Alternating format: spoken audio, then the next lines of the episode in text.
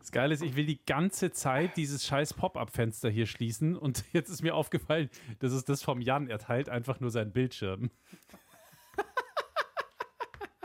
du Digital Native.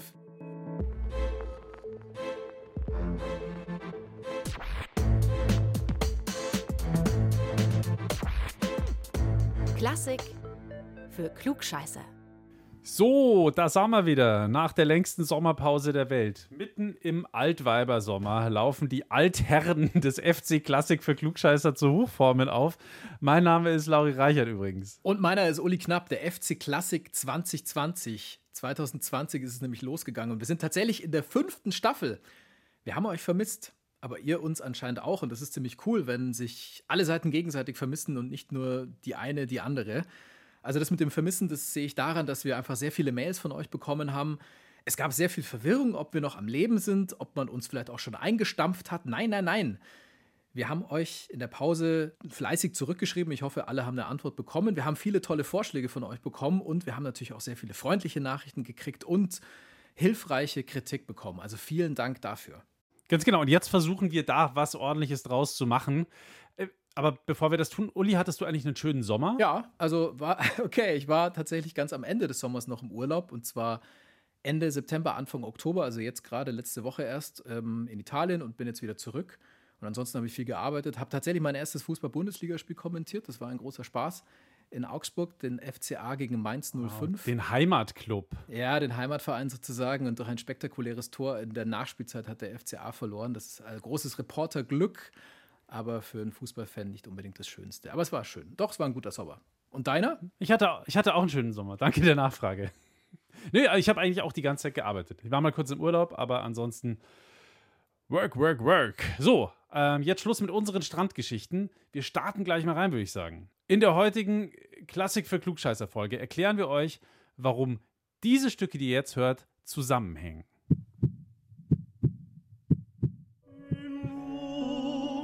Wunderschönen Monat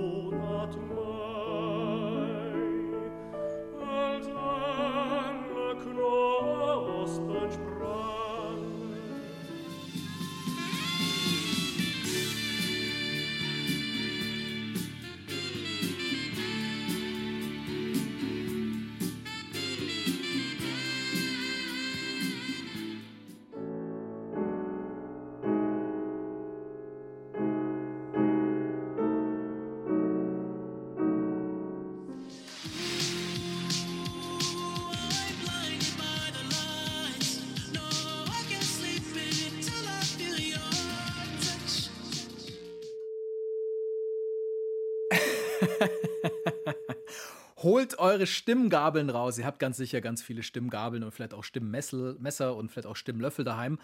Und lasst die Metronome aufblitzen, falls ihr welche habt. Wir reden heute nämlich über Tonhöhe und Tempo. Also quasi über sowas hier. Mhm. Ein Metronom. Eine Stimmgabel habe ich leider nicht mehr gefunden, aber ein Metronom habe ich zumindest noch auf dem Handy. Aber ich kann mich noch total gut daran erinnern, daheim bei uns auf dem Klavier, als ich ein Kind war, da stand ein riesiges Metronom aus Holz. In der Mitte dieser Metallstab, da dran dann ein Gewicht, da stellt man die BPM-Zahlen, also die Beats per Minute, die Schläge pro Minute dran ein äh, weil das Metronom ist ja so eine Art musikalische Uhr, die einem mit stoischem Tick-Tack, Tick-Tack das Tempo vorgibt. Das richtet sich leider überhaupt nicht nach dir. Du bist diesem Metronom völlig wurscht. Du richtest dich gefälligst nach ihm oder du fliegst raus. Und äh, damit sollte ich eigentlich dann auch immer üben. Czerny, zum Beispiel Schule der Geläufigkeit, ich erinnere mich noch dran. Oder auch äh, ganz normale Stücke. Da stehen ja oft auch zumindest die Tempoangaben dabei, teilweise sogar mittlerweile die Metronomzahlen. Das habe ich auch eine Zeit gemacht. Irgendwann hatte ich dann keinen Bock mehr, aber es hat schon ein bisschen was gebracht fürs Tempogefühl. Aber mit Metronom üben, das kann schon wirklich ein Pain in the Ass sein, vor allem wenn man es nicht gewohnt ist. Dann ist es wirklich richtig schwierig, nicht langsamer und nicht schneller zu werden als dieses Tick, Tack, Tick, Tack. Aber daran merkt man halt auch erstmal, dass es gar nicht so einfach ist, ein Tempo richtig zu halten. Tick, Tack, Tick, Zack, Ja, ja, da muss ich direkt an Herzschlag und an Puls denken. Ja, genau. Ah, ja, ich hoffe allerdings, dein Herz macht Boom, Boom, Boom. sonst, sonst ist der Schrittmacher angesprungen, wenn es Zickzack macht. Boom, I want you in my room. Room. nee, aber du, hast, du hast tatsächlich schon recht. In den, in den USA wird der Herzschlag zum Beispiel tatsächlich in der Einheit BPM, also Beats per Minute, gemessen. Genauso wie auch bei der Musik. Äh, Das zum Beispiel hier, das sind 120 BPM.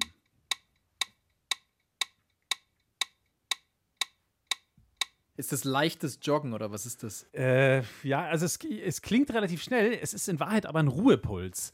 Allerdings der Ruhepuls eines Neugeborenen. Der ist so schnell.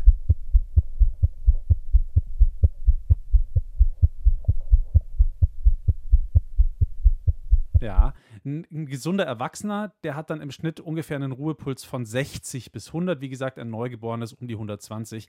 Und du mit deinem Läuferherz wahrscheinlich so einen um die 40. Wie so ein Bär im Winterschlaf, Ja, einmal die Stunde. Genau, Uli the Bear. Äh, ich weiß meinen Ruhepuls ehrlicherweise nicht, aber das wäre mal eine gute Frage, das rauszufinden. So jedenfalls kannst du jetzt mal vergleichen. So klingt das Herz des Durchschnittsbürgers.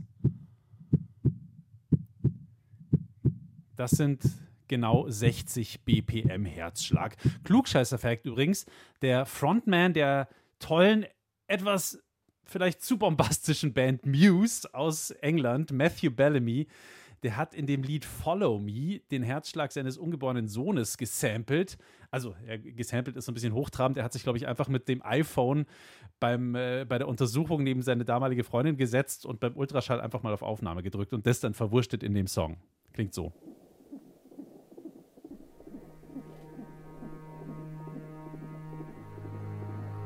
When darkness falls and surrounds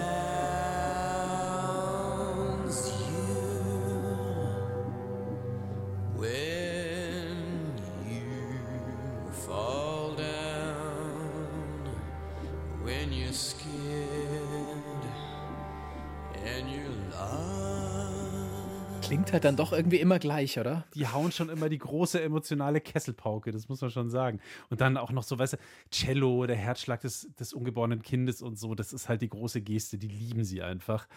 Äh, jetzt ist es mit den BPM-Zahlen in der klassischen Musik dann so eine Sache. Bei Popstücken, da stehen die total oft daneben. Eigentlich ist es völlig normal, dass du bei, bei ähm, transkribierten Popstücken eigentlich so eine BPM-Zahl oben stehen hast.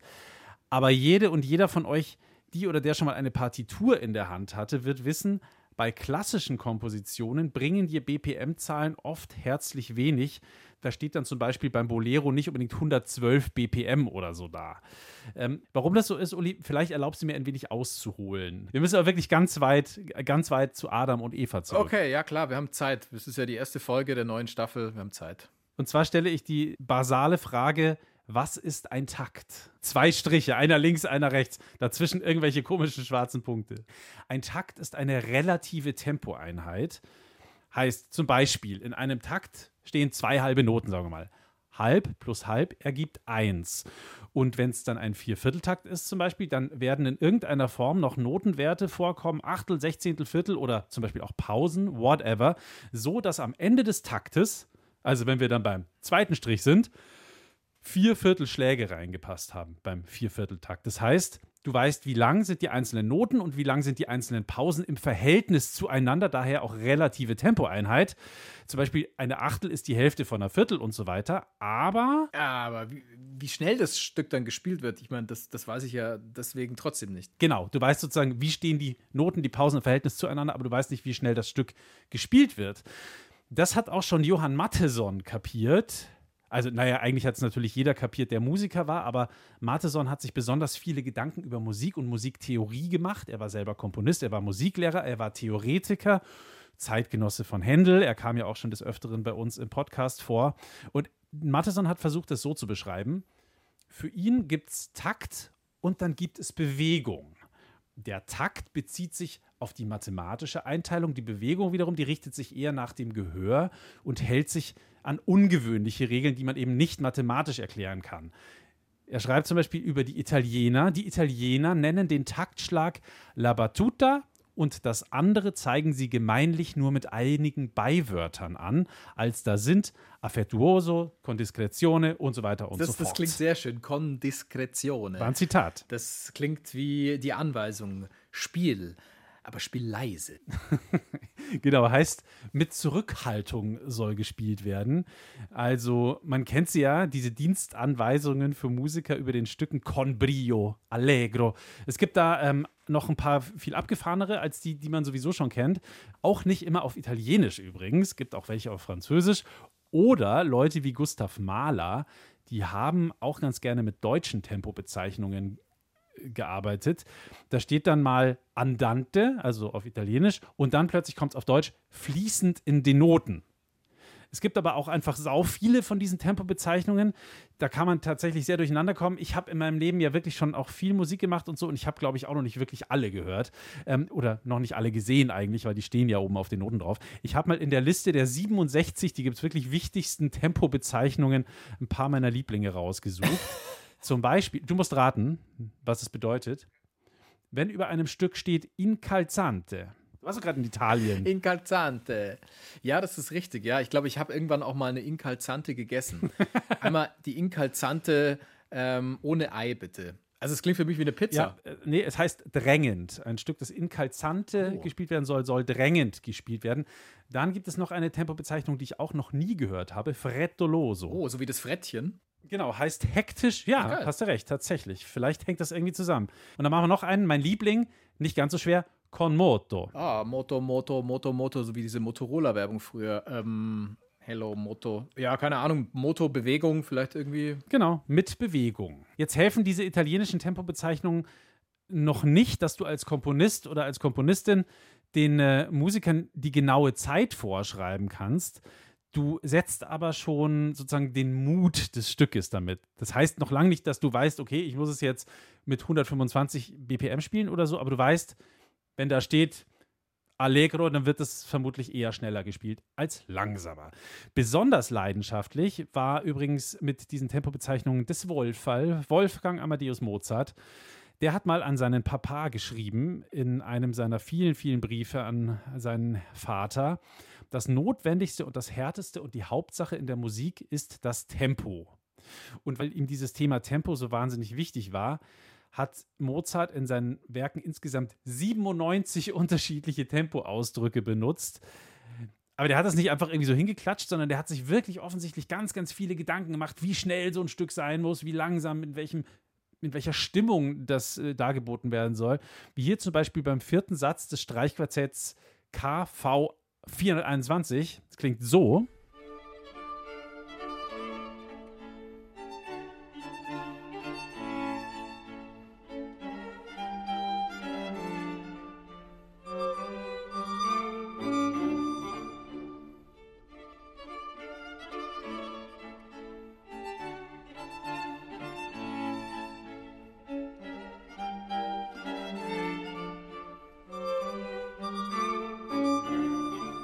Vierter Satz, Streichquartett D-Moll, Köchelverzeichnis 421. Im Autograph schreibt Mozart erst Allegretto, also ein bisschen lebhafter. Dann streicht er das durch, schreibt Andante und dann sieht man, dass er es wieder durchgestrichen hat, weil er, es gab ja damals noch keinen Tintenkiller. Äh, also muss man Ja, oder wieder er so- hatte keinen zur Hand. oder er hatte keinen zur Hand, kann auch sein. Jedenfalls musste er es wieder durchstreichen und dann hat er wieder Allegretto drunter geschrieben. Ah. Also er ist quasi am Anfang wieder rausgekommen. Und äh, später hat er dann noch dazugefügt, ma non troppo, was so viel heißt wie, aber nicht zu viel. also hat er sich ein bisschen, ein bisschen anders hat er sich dann wieder Ja, da war er ein bisschen unentschlossen. Er hat also die eine oder andere Mozartkugel wahrscheinlich gegessen Mhm. und sich dann gedacht, hm, ein bisschen viel, ein bisschen weniger, doch wieder ein bisschen mehr, ein bisschen weniger. Ähm, aber es zeigt dann ja auch, wie wichtig ihm das war, wenn er da so hin und her jongliert hat. Ja, weil es halt auch einfach die einzige Möglichkeit war, als Komponist quasi Mitspracherecht fürs Tempo von deinen eigenen Stücken zu kriegen. Weil wenn die dann draußen waren, dann haben die Leute eben interpretiert, wie sie wollten. Den Vogel allerdings, den hat äh, unser lieber Freund, der Ludwig van Beethoven, abgeschossen. Der Rübenacker Lucky. genau der. Warum ich den großen Ludwig fan? Zu Recht Rübenacker Lucky nennen darf. Ähm, schaut doch mal nach, hört doch besser mal nach in einer alten Folge von Klassik für Klugscheißer. Da erzählen wir die Geschichte vom Rübenacker Lucky. Du weißt es, glaube ich, noch, welches war, oder? Ja, es war die Folge, ich glaube, es war die Folge von der Muse geknutscht. Jedenfalls haben wir da relativ viel über Ludwig van und seine Trinkgewohnheiten und auch die seines Vaters gesprochen. Und ich glaube, in dem Zusammenhang haben wir auch erklärt, warum du ihn gerade den Rübenacker Lucky genannt hast. Jedenfalls, Beethoven hat äh, eine ganze Leiste an Tempobezeichnungen natürlich auch verwendet bei seinem Opus 106 aka Klaviersonate Nummer 29, aka Hammerklaviersonate, so wird die meistens genannt. Da reden wir gleich drüber. Jetzt äh, kriegt ihr die erstmal kurz aufs Ohr, damit ihr sie auch im Gehörgang habt.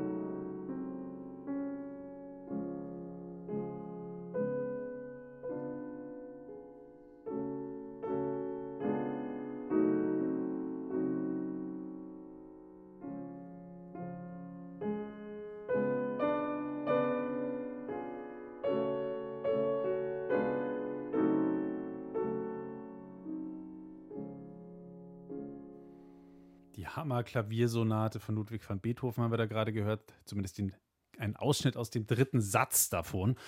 Manche glauben, die, die hat er so genannt, weil die so hammerschwer zu spielen ist. Das ist nicht verbrieft. Äh, sicher ist, dass dieser Satz hier, der dritte, mal von einem Beethoven-Wissenschaftler das Mausoleum des kollektiven Leids genannt worden ist. Man kann sich vorstellen, eventuell, warum man das gesagt hat. Jedenfalls hat der Wicker sich eine echt originelle Tempobezeichnung dafür einfallen lassen. Er hat es nämlich genannt Adagio sostenuto appassionato e con molto sentimento. Also quasi übersetzt langsam, getragen, leidenschaftlich und mit viel Gefühl. Und er fügt aber, und jetzt wird es spannend, noch eine Zahl dazu, nämlich die 92, weil zu seiner Zeit kam das Tick, Tack, Tick, Tack. Das Metronom in die Wohnzimmer und die armen Kinderlein mussten fortan zum Tick-Tack üben. Ja, okay, da kam das also auf. Wer hat's, wer hat's erfunden? Pumuckel hat es erfunden. Zumindest, zumindest ein Namensvetter von Pumuckel, Johann Nepomuk Melzel. Das war der Erfinder des Metronoms. Der ist 1815 aufs Patentamt gerannt. Noch nicht geradelt, das Radl wurde nämlich erst drei Jahre später patentiert, kein Witz. Ähm, das, das Hoverboard sogar erst exakt 200 Jahre später, kein Scheiß. Das ist nämlich das ist 2015 patentiert worden. Äh, egal, wir, wir schweifen ab. Jedenfalls hat der gute Herr Melzel da 1815 sein Metronom patentieren lassen. Dem habt ihr also das wichtige und manchmal auch so ein bisschen nervige Ticken zu verdanken. Und Beethoven, der hat sehr geliebt und äh, hat mal geschrieben, was mich angeht, habe ich schon lange darauf gewartet, diese widersinnigen Benennungen Allegro, Andante, Adagio, Presto aufzugeben. Melzels Metronom gibt uns hierzu die beste Gelegenheit. So klingt ein wahrer Metronom-Fan. Manche seiner Werke hat Beethoven dann noch nachträglich sogar wirklich, da hat er sich die Mühe gemacht und nachträglich noch mit Metronomzahlen ausgestattet. Und da wiederum wünschen sich viele Musikerinnen und Musiker wahrscheinlich, dass er sich das gespart hätte, vor allem bei so Knallern wie eben der Hammerklaviersonate, die wir gerade gehört haben. Die haben die schnellen Tempoangaben, das stimmt wirklich, die, die der Beethoven teilweise drüber geschrieben hat, gesehen und sich ernsthaft teilweise gefragt, ob nicht eventuell das Metronom kaputt ist. Weil es einfach so unmöglich in diesem Tempo zu spielen war. So, und bei Schumann genau dieselbe Geschichte wie bei Beethoven. Der Typ haut Metronomzahlen über die Noten, die eigentlich überhaupt gar nicht sein können. Also da fragt sich jeder normale sterbliche Pianist, irgendwie spinnt der eigentlich. Aber da spricht so ein bisschen der Ex-Klaviervirtuose und halt auch Ehemann der besten Pianistin ihrer Zeit, Clara Schumann, aus ihm raus. Die wiederum hat einige seiner Werke im Nachhinein dann noch angepasst für eine Schumann-Gesamtausgabe äh, hat sie zum Beispiel ähm, an einen Bekannten geschrieben, da war Robert Schumann selber schon tot. Da schreibt sie, denken Sie, ich gebe das Metronomisieren auf. Gott ist das eine Qual. Heute fixiere ich ein Tempo, morgen finde ich es unrichtig, das ist ja zum Verzweifeln. Ich lasse es. Wer die Tempis nicht selbst findet, mag ganz von den Werken bleiben. Also so ganz nach dem Motto, leckt's mich doch und findet euer Macht Tempo euren selber. Scheiß alleine. Ihr habt keinen Bock mehr darauf, so kann man es ungefähr sagen. Das, das haben natürlich auch einfach sehr viele gemacht und machen das natürlich auch immer noch. Hier mal zum Vergleich zwei Versionen aus der wirklich tollen Dichterliebe von Robert Schumann. Hier mit dem Legendary Sänger Fritz Wunderlich, der ist so ein bisschen der Peter Alexander unter den Tenören.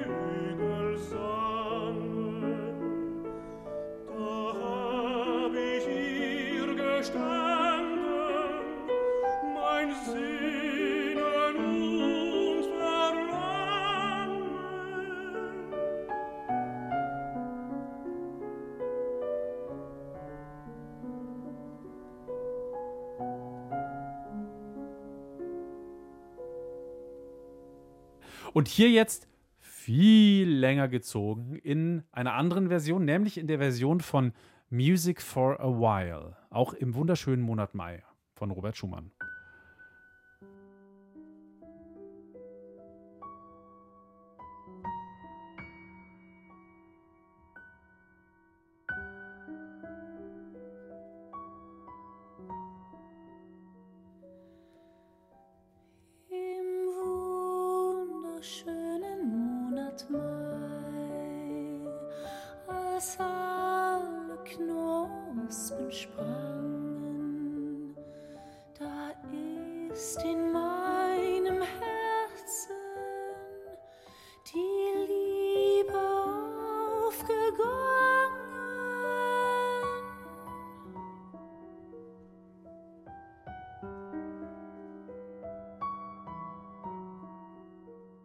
Ja gut, da muss jetzt jeder selber entscheiden, was ihm besser gefällt. Es ist halt einfach Geschmackssache, würde ich sagen.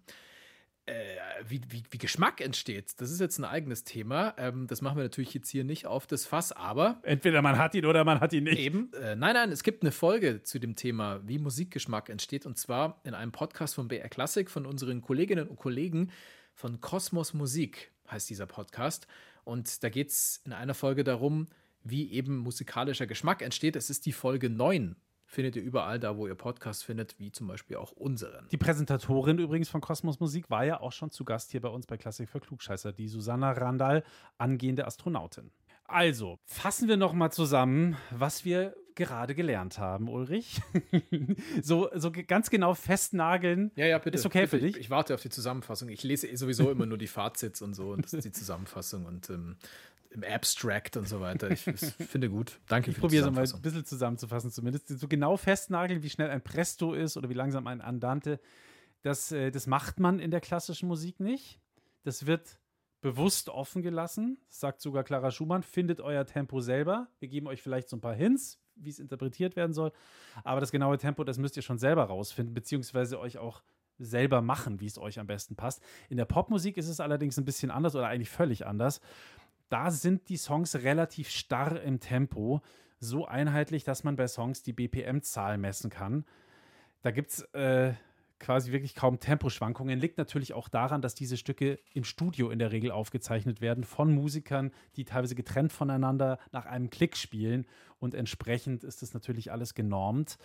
Und äh, genau, diese, diese Click-Tracks werden natürlich auch live benutzt von Künstlern und Bands, damit das Tempo auch live nicht zu sehr schwankt und wenn man sich auf der Bühne nicht gut hört, dann hat man immer noch diesen Klick im Ohr, den jeder im Ohr hat, also kann man sich daran orientieren, zumindest was das Tempo betrifft.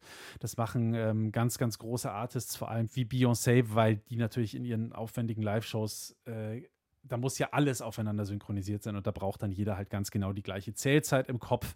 Da ist ja jede Sekunde durchgeplant, zum Beispiel auch, wenn die Pyrotechnik einsetzt oder so. Also da ist das Metronom, hat das Metronom nochmal eine ganz, ganz andere Funktion. Natürlich, du musst ja auch das Outfit mal wechseln, egal ob du jetzt Rammstein bist oder Helene Fischer oder Beyoncé. Da geht es um jede Sekunde.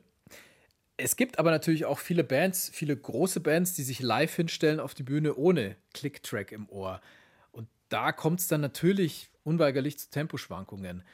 Äh, falls man jetzt ganz bewusst Temposchwankungen beim Musizieren einbaut, wie in der Klassik der Fall, dann nennt man das Agogik.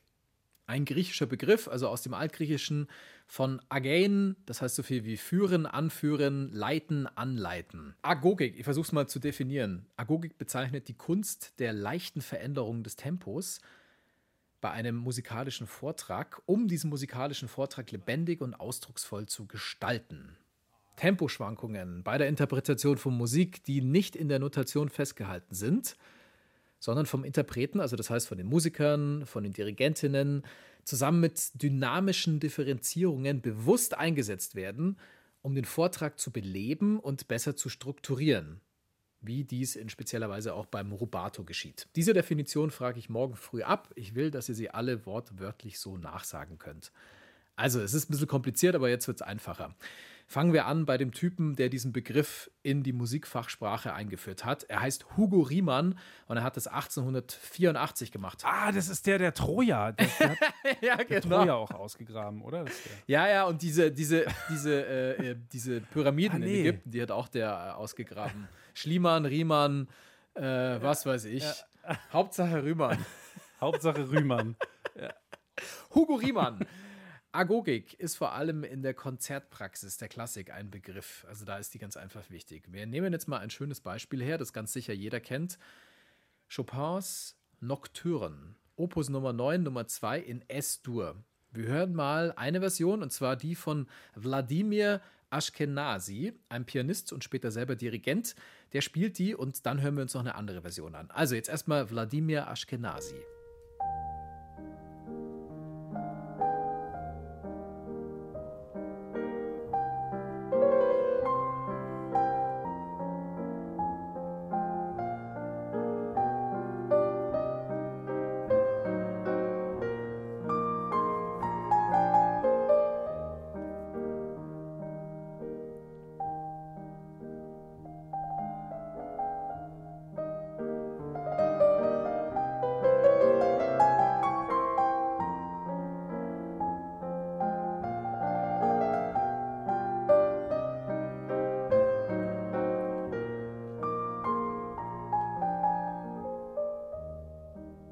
Es ist wundervoll.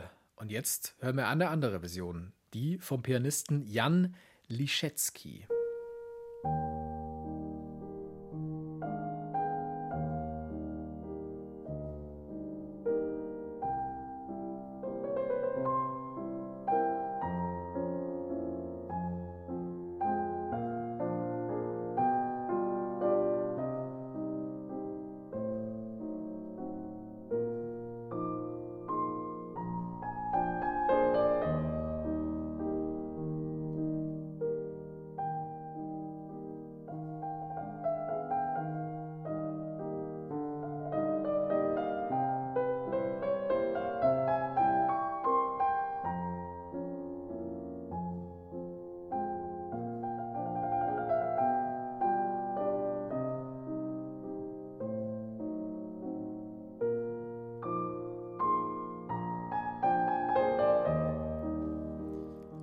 Da wirkt der Ashkenazi deutlich flotter. Gell? Der Liszewski, der lässt sich mehr Zeit, der legt sich auch teilweise viel mehr rein, geht dann noch mehr ins Ja. Langsame. Ja. Dann wird er wieder schneller. Also der, der variiert deutlich mehr mit dem Ja, und Tempo. das Wichtige an der Sache ist, keine der beiden Interpretationen ist jetzt richtiger. Das ist wieder Geschmackssache und das gehört ganz einfach zur künstlerischen Freiheit. wie man das spielt, wie man es interpretiert. Interpretation lebt ja auch von dieser persönlichen Note des Künstlers oder der Künstlerin. Uli, das erinnert mich ein bisschen an das, was Chili Gonzalez damals hier bei uns im Podcast gesagt hat in der Folge Money Mozart Ja. Marketing oder Mozart Money Marketing oder so ähnlich hieß die. Genau, da hat er nämlich gesagt, er findet es ja ganz schlimm, dass viele Interpreten Stücke einfach immer genau gleich spielen. Es geht halt darum, auch ein Stück zu performen. Und ein Stück performen heißt eben ein Stück nicht immer gleich zu spielen, sondern zu interpretieren. Und äh, ja, das ist halt auch genau der Hintergrund, warum die Komponisten eben Tempi nicht so ganz genau festlegen wollen, sondern halt einfach nur so kleine Anweisungen geben. So kleine Hints Ja, sozusagen. Hinz und Kunz auch. Die Folge hieß, glaube ich, Mythen Money Marketing. Jetzt haben wir alle wirklich verschiedene Versionen draußen. Ähm, ja. so, und Ich glaube Mozart. also Mozart muss auch eigentlich mit drin Findet sein. ihr Ihr findet die Folge. Aber super Folge. So, und um die ganze Sache jetzt noch deutlicher zu machen, hören wir jetzt noch eine dritte Interpretation vom selben Stück, nämlich von Raphael Dubois, auch ein Pianist, jetzt nicht so groß wie die anderen beiden, die wir gehört haben. Aber bei dem Typen, da klingt es, als hätte er zu einem Metronom eingespielt.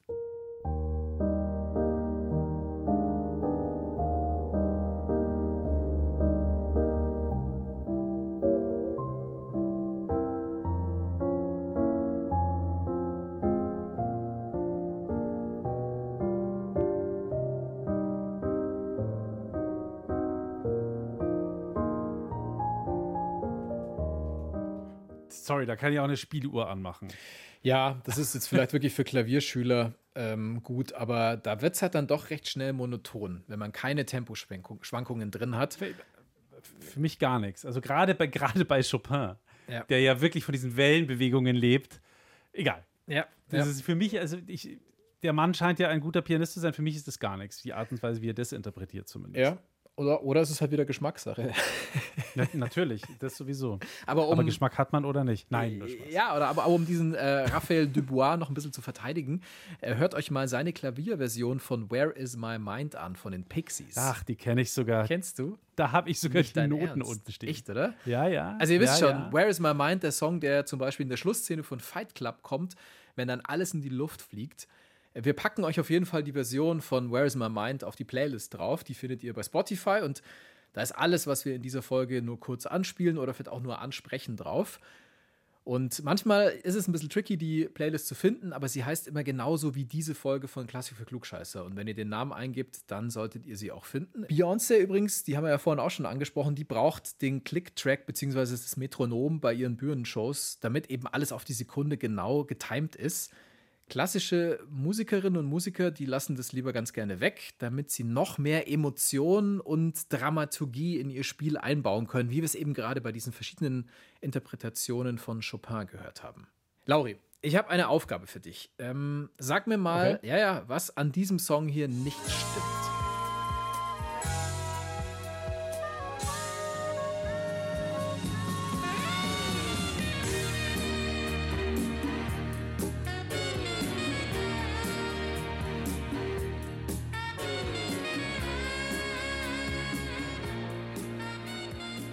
Ich kann es echt nicht genau sagen. Also es wirkt irgendwie verschoben, aber ich. Also jeder kennt ja dieses Stück. Also ich Ja. kann es nicht sagen. Es fühlte sich seltsam an beim Hören. Also es stimmt definitiv irgendwas nicht damit. Ich kann es dir nicht genau sagen, was da los Also ist. ich gebe einen kleinen Tipp. Es kann sein, dass wir alle Menschen mit absolutem Gehör gerade verloren haben. Also ich höre, also schief höre, also wenn da jemand tatsächlich schief spielt, dann ist irgendwas mit meinen Ohren, die eigentlich ganz gut sind. Ja, ja, ja, nee, nee, die sind, glaube ich, voll okay. Also gut, so gut sie halt sein können, wenn man 100 Jahre Musik gemacht hat und aufgelegt hat, dann äh, Das Trommelfell hängt manchmal raus, aber sonst. leicht ausgeleiert. Nee, also da spielt auch niemand schief, das hast du schon richtig gehört. Der komplette Song ist schief. Hier ist das Original.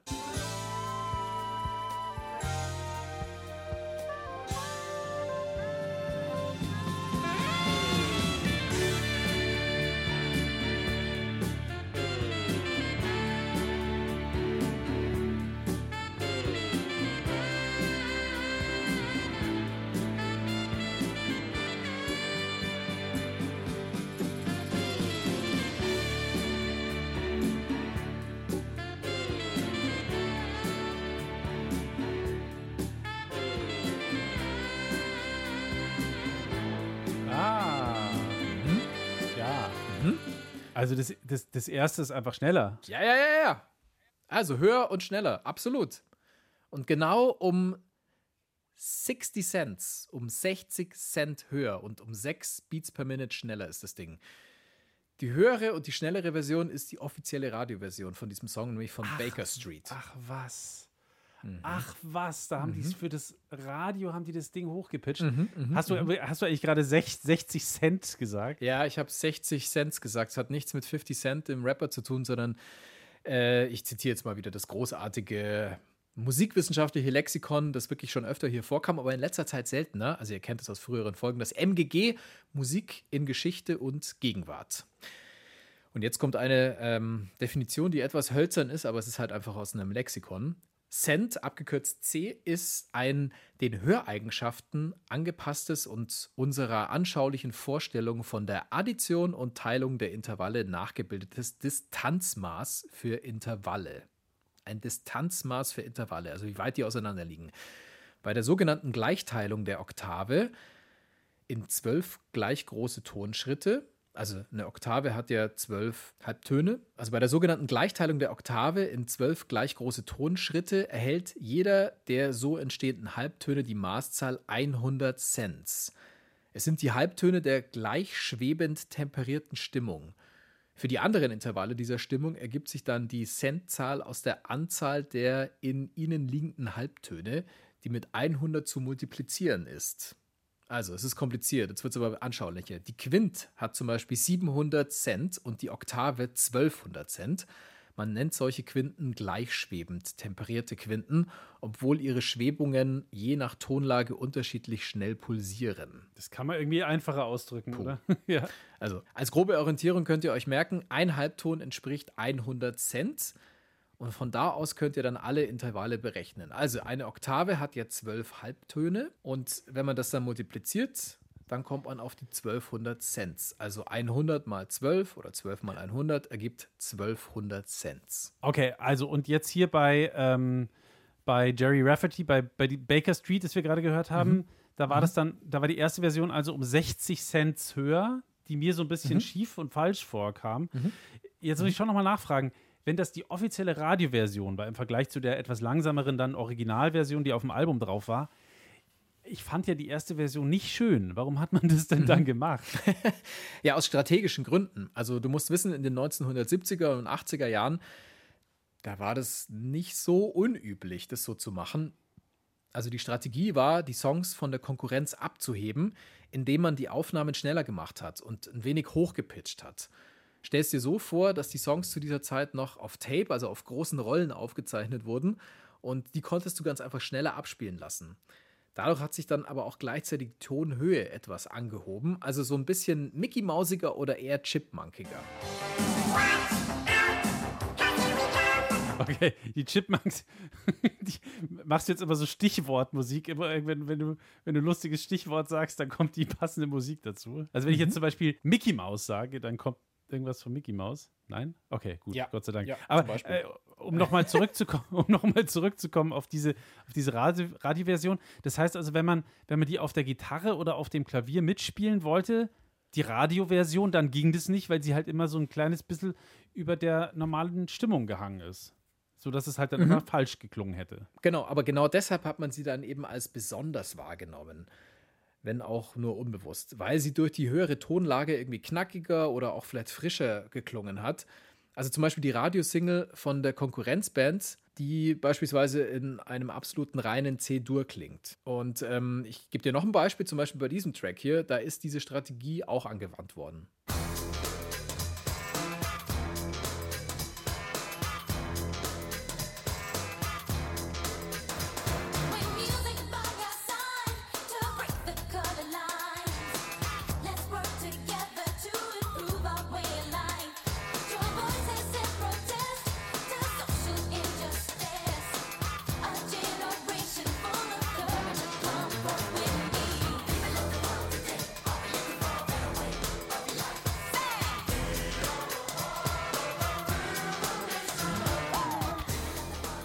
Ist Rhythm Nation von Janet Jackson. Und jetzt gibt es den kleinen Klugscheißeffekt zum Angeben. Der Song, der ging diesen Sommer, also wir sprechen vom August 2022, viral und zwar als Festplatten-Zerstörungstrack. Echt? Das Mhm. habe ich überhaupt gar nicht mitbekommen. Und also heißt das, der ist so schlecht, dass keine Festplatte so ausgehalten hat? Ich, ich fand es nicht gut, aber so schlimm fand ich es jetzt auch wieder nicht. Ja, also es ist so, durch das Hochpitchen dieses Songs hat die Basslinie eine ganz bestimmte Frequenz getroffen und die bringt halt manche Festplatten dazu abzurauchen, diese Frequenz. Mhm. Das Hochpitchen betont nämlich auf einmal eine bestimmte Frequenz im Bassbereich so dermaßen krass stark, dass sie die Festplatten zu stark zum Schwingen bringt. Ach, okay. Das erinnert mich ein bisschen an, wenn ich früher Flöte geübt habe als Kind, ist bei einer ganz bestimmten Frequenz, ohne Scheiß, der Staubsauger, der Staubsauger angegangen. nee, nicht der Staubsauger, entschuldige, Quatsch. Nee, nee, Quatsch, der Fernseher ist angegangen. Und auch wenn man mit unserem Staubsauger in der Nähe des Fernsehers gestaubsaugt hat, oder Staubgesaugt, wie auch immer man das nennt, da ging dann auch der Fernseher an. So rum war es. Also, ich konnte mit meiner Okay. Flöte teilweise bewusst den Fernseher anmachen. Also, da ist nichts kaputt gegangen, da ist was angegangen. Alter, okay, das sind, das sind, wow, Magic. Lauri, Lauri Magic. Lauri, du Ja. warst deiner Zeit voraus. Heute hat man irgendwie äh, Sprachassistenten, die einem sowas ermöglichen und du hast es halt mit der Flöte. Mit der Zauberflöte sozusagen. Verrückter Typ mit der Zauberflöte, ist ja eine eigene Folge schon wieder. Lauris, okay, lassen wir das. Ähm, anderer Vergleich wäre vielleicht, ähm, es ist wie wenn man Gläser zum Zerspringen Ah, ja, ja, bringen klar, kann natürlich. Da geht was mit kaputt der Stimme. Auch, ja. Mhm. Das kennt jeder, glaube ich. Ja. ja, das klingt natürlich alles sehr, sehr technisch. Irgendwie auch so bisschen nach Tonstudio und was man da halt alles so machen kann, wenn man irgendwie ein paar Knöpfe dreht und das Ding wird höher und schneller und so. Ja, das ist es aber gar nicht. Also diese Strategie, Songs ein bisschen in der Tonhöhe anzuheben, die gibt es in der Musikwelt schon ewig lang. Also die gab es schon vor Jahrhunderten, nicht erst äh, seit Janet Jackson oder anderen Künstlerinnen und Künstlern. Ähm, wir schauen ins 19. Jahrhundert. Da ist es manchen Menschen so dermaßen auf die Nerven gegangen, dass die französische Regierung ein Gesetz erlassen hat, um diesem Trend ein Ende zu setzen. Also die haben dann sozusagen Tonhöhen per Gesetz festgelegt. Da bin ich gespannt, was du dazu erzählen hast. Ja, also jedes Orchester, das muss sich ja einstimmen, bevor es spielt, damit dann alles sauber klingt. Klar, Kammerton. Ja, ja, ja, genau, du bist schon auf der richtigen Fährte. Ähm, das machen die Orchester ja jetzt nicht einfach komplett zufällig, sondern sie orientieren sich eben an einem Ton, einem Referenzton. Und zwar am A über dem mittleren C, dem von dir schon angesprochenen Kammerton. Dieser Kammerton, das ist ein ganz bestimmter Ton. Der liegt genau bei 440 Hertz und er dient beim Stimmen als Orientierung und eben als Basis. Beim Stimmen werden dann alle Töne relativ zu diesem Kammerton ermittelt. Ja, kenne ich noch. Da, ähm, wenn ich, ich habe früher auch im Orchester gespielt oder im Chor und so und dann, dann hieß es halt, hm, hier ein bisschen hoch, hier ein bisschen runter und so. Das hat dann quasi in der Regel der Dirigent, die Dirigentin gemacht. Ähm, und hat natürlich den großen Vorteil, dass dann alle Orchester quasi weltweit von der Stimmung her zumindest gleich, gleich klingen. Nein, also die klingen sehr, sehr ähnlich, kann man sagen, aber jetzt nicht gleich. In Deutschland zum Beispiel ist es üblich, als Kammerton 442 Hertz oder 443 Hertz zu wählen. Also ein bisschen höher. Das wurde mal irgendwann geändert, ja. Russische Orchester zum Beispiel, die spielen dagegen ganz genau 440 Hertz. Also die halten sich da ganz genau dran. Mittlerweile hat sich also auch ganz gut eingependelt. Früher dagegen, da war es wirklich ein ziemliches Durcheinander. Das lag zum einen an den Orgeln. Die waren nämlich häufig unterschiedlich gestimmt. Das heißt, wenn in Kirchen mit Orgel musiziert wurde, dann musste man sich logischerweise an der Orgel orientieren und seine Saiten und Blasinstrumente nach der Orgel stimmen.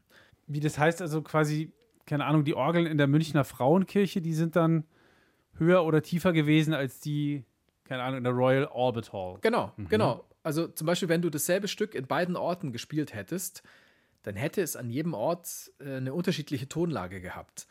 Das hat sich dann über die Jahre äh, aber erstmal langsam eingependelt, vor allem nach dem Zweiten Weltkrieg. Da wurden viele Orgeln dann umgestimmt auf den Standard 440 Hertz. Und jetzt hast du ja gerade schon die Royal Albert Hall erwähnt in London. Die Engländer, die waren, was das Umstimmen von Orgeln betrifft, naja, sagen wir mal etwas stur. Es ist nämlich so, dass in der Royal Albert Hall der Organist H.A.L. Balfour die komplette H-Moll-Messe von Bach transponiert hat. 1908 war das. weil die Orgel erst 30 Jahre später, 1938, in ihrer Tonlage auf 440 Hertz angepasst wurde. Hut ab vor Herrn Balfour. Der Transponator. Wir hören mal einen kleinen Ausschnitt von Johann Sebastians H-Moll-Messe. Der H-Messmolle, wie mal ein, wie mal ein Klassik-Radio-Moderatorenkollege aus Versehen Echt? gesagt hat vor vielen Jahren. Oh. Statt, statt H-Moll-Messe, H-Messmolle. H-Messmolle ist auch schön. Ah, gib mir mal eine schöne H-Messmolle, die trinke ich auf Ex.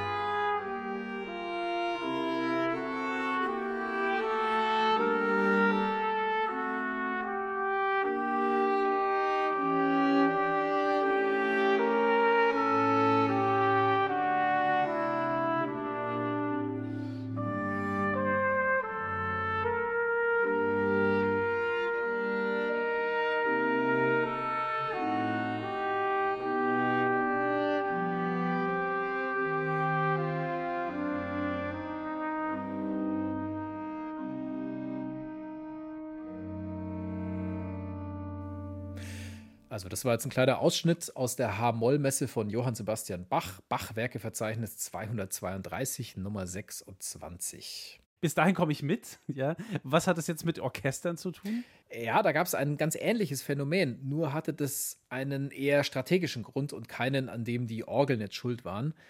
Also, wie du schon bei Baker Street gehört hast, das Stück, das wir vorhin gehört haben von Jerry Rafferty, wenn es ein bisschen höher klingt, dann wirkt es einfach spannender, irgendwie knackiger, frischer. Für Orchester mit einem ähnlichen Repertoire war das eine Möglichkeit, sich von der Konkurrenz abzuheben und die Instrumente etwas höher zu stimmen. 1859 hat die französische Regierung dann eben keinen Bock mehr darauf gehabt. Es haben sich nämlich auch sehr viele Sänger beschwert, weil sie dieselben Stücke immer höher singen mussten. Und sie haben dann beschlossen, also die Franzosen, dass der Kammerton A bei 435 Hertz liegen soll. Aber das ist, ja, das ist ja tiefer als heute. Heute liegt er ja bei 440 Ganz Hertz. genau. Oder sogar ein bisschen höher teilweise, sogar in Deutschland bei 443. Gut aufgepasst. Zum internationalen Standard wurden dann irgendwann 440 Hertz, und zwar war das 1975. Und ähm, das hat die International Organization of Standardization beschlossen, dass nach diesem Ton gestimmt wird. Die internationale Standardisierungsorganisation hat den Standard festgelegt. Was soll sie auch sonst machen? Was soll sie auch sonst tun? Das ist ihr Job. Ganz schön viel schneller, weiter, höher heute bei uns, Uli. Irgendwie höherer Kammerton, höher pitchen, schneller spielen. Ich hätte jetzt noch so zum Abschluss ein bisschen was zum Runterkommen. das ist gut. Wir könnten mal noch in die, wir könnten mal noch in die entgegengesetzte Richtung schauen, und zwar Richtung langsamer und tiefer. Mhm. Bist du eigentlich auf TikTok aktiv oder auf Ja, ja. sowas? ja, ja, Art? ich heiße da Uli Schnulli 123. Äh, nein. ich bekomme TikTok-Videos tatsächlich per WhatsApp geschickt von anderen Leuten. Ähm, was tanzt wie. ja, okay. ja, Echt? ja, es, es fällt mir dann immer auf, da ist dann eingeblendet TikTok. Das heißt, sie haben es von da runtergezogen oder es wurde ihnen weitergeleitet. Nein, ich bin Ah. nicht auf TikTok. Okay, hätte mich auch ein bisschen gewundert. Das heißt, vielleicht war es in einem der Videos, die dir dann zugeschickt worden sind über WhatsApp, in einem der TikTok-Videos, vielleicht war es dann da drin, äh, ist es dir aufgefallen, nämlich dass auf TikTok und übrigens auch auf YouTube vieles genau andersrum klingt, als das damals bei den Orchestern in, im 19. Jahrhundert war. Und zwar eher slowed and reverbed, so nennt man diesen Trend. Nehmen wir zum Beispiel einfach mal einen sehr bekannten Popsong, dann wisst ihr gleich, was damit gemeint ist. Hast du irgendwelche Vorschläge? Also ein Song, der tatsächlich, ja, hat letztes Jahr war es ja überwiegend auf allen Wellen lief, finde ich. Also jetzt nehmen wir mal den Bayerischen Rundfunk als Vergleich. Äh, Bayern 1, eine Massenwelle, ähm, die 80s spielt, Bayern 3, so eine Popwelle, dann aber auch Puls, junge Welle. Alle haben sie The Weekend Blinding, Li Blinding Lights gespielt. Alle spielen diesen Song oder haben ihn gespielt.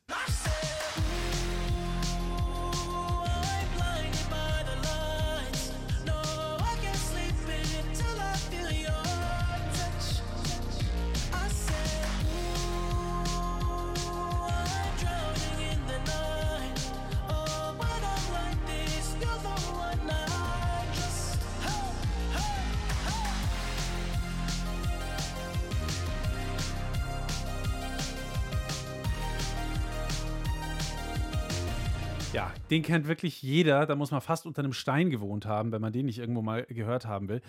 Ähm, aber klar, Blinding Lights wurde sehr, sehr viel gespielt, Milliarden Male auf der ganzen Welt.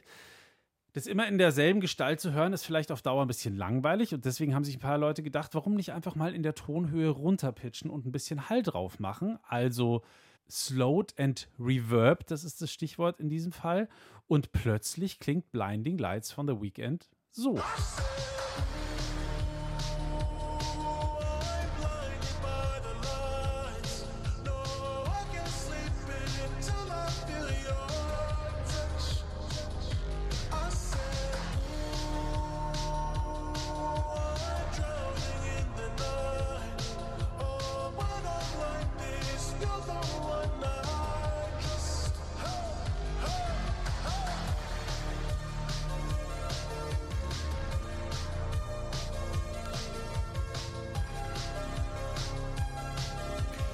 Also, ich würde es The Weeknd sogar zutrauen, dass er das selber so gemacht hat, aber hat er, glaube ich, nicht. Ähm, es, es wirkt ein bisschen melancholischer und düsterer und das wiederum würde ja zu The Weeknd passen. Also, wenn ich mir mal angucke, wie er sich anmalt im Gesicht und so weiter, so ein bisschen verprügelt, ähm, würde das sogar passen.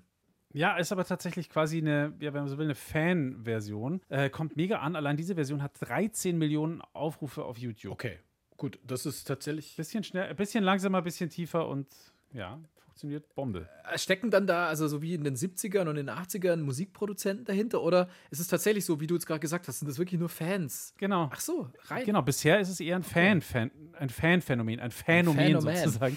Und es ist ja auch, weil es ja total leicht zu Hause nachzumachen Mhm. ist. Nimmst halt den Track, nimmst ein Audioschnittprogramm, kannst dir alles kostenlos runterladen und dann machst du ihn halt ein bisschen langsamer, machst ein bisschen Hall Mhm. drauf und lädst es wieder auf YouTube hoch und fertig ist, ist das Ding. Also das ist ja wirklich mega einfach, das kannst du in 10 Minuten machen. Ja, und die quasi. Festplatten bleiben dadurch wahrscheinlich auch verschont und springen nicht auseinander. Ja, mir ist nichts Gegenteiliges bekannt, ja. Okay, aber ähm, ich meine, woran liegt es? Also weiß man, warum diese Slow and Reverbed Remixes so gut ankommen? Ja, also ganz genau kann man das nicht sagen. Es gibt so ein paar Theorien dazu. Eine zum Beispiel besagt, dass du dadurch fröhliche Songs in melancholische Tracks mit sehr wenig Aufwand umwandeln kannst. Also, ähm, ja, du kannst quasi jedem deiner Lieblings-Pop-Songs ein zweites, ein neues Gesicht geben, was natürlich für viele reizvoll ist, einfach so die Lieblingsmusik nochmal komplett neu zu erleben, ohne irgendwie auf den Remix eines berühmten Produzenten oder DJs zu warten. Und du kannst halt auch einfach sehr leicht selber machen. Eine andere Erklärung wäre, dass man durch die langsamer abgespielten Tracks die Details in diesen äh, Songs besser hören kann. Das sind ja oft wahnsinnig aufwendige und aufgeblasene Popmusikproduktionen. Und die klingen dann dadurch wesentlich interessanter, als wenn äh, die ganzen kleinen, coolen Produktionsdetails einfach super schnell an dir vorbeirauschen. Also auch das könnte ein Grund dafür sein, dass das so gut funktioniert. Ja, interessant. Also es ist schon krass, wie Tempo und Tonhöhe die Wahrnehmung beeinflussen können und wie lang es das schon in der Musik gibt und wie lang es schon Musik, ja, wie lang es schon ein Thema in der Musik ist.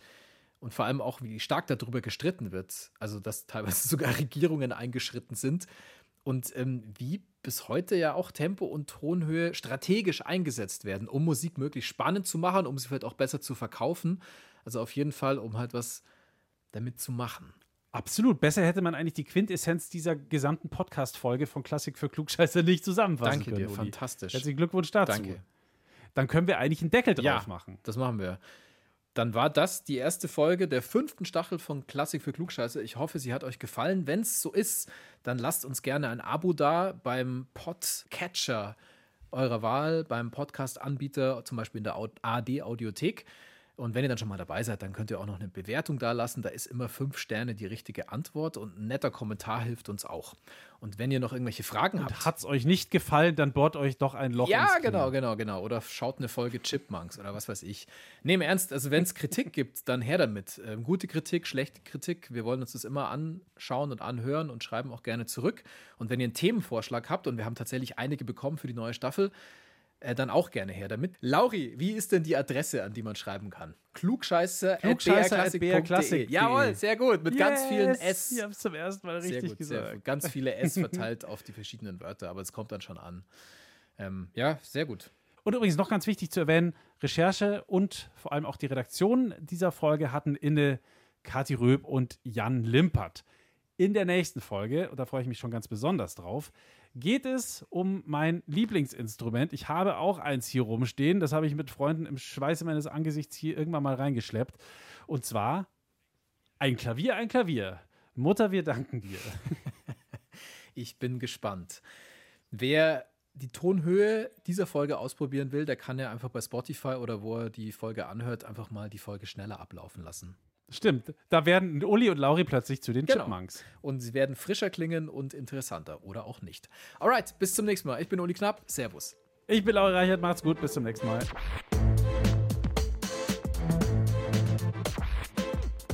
Klassik für Klugscheißer.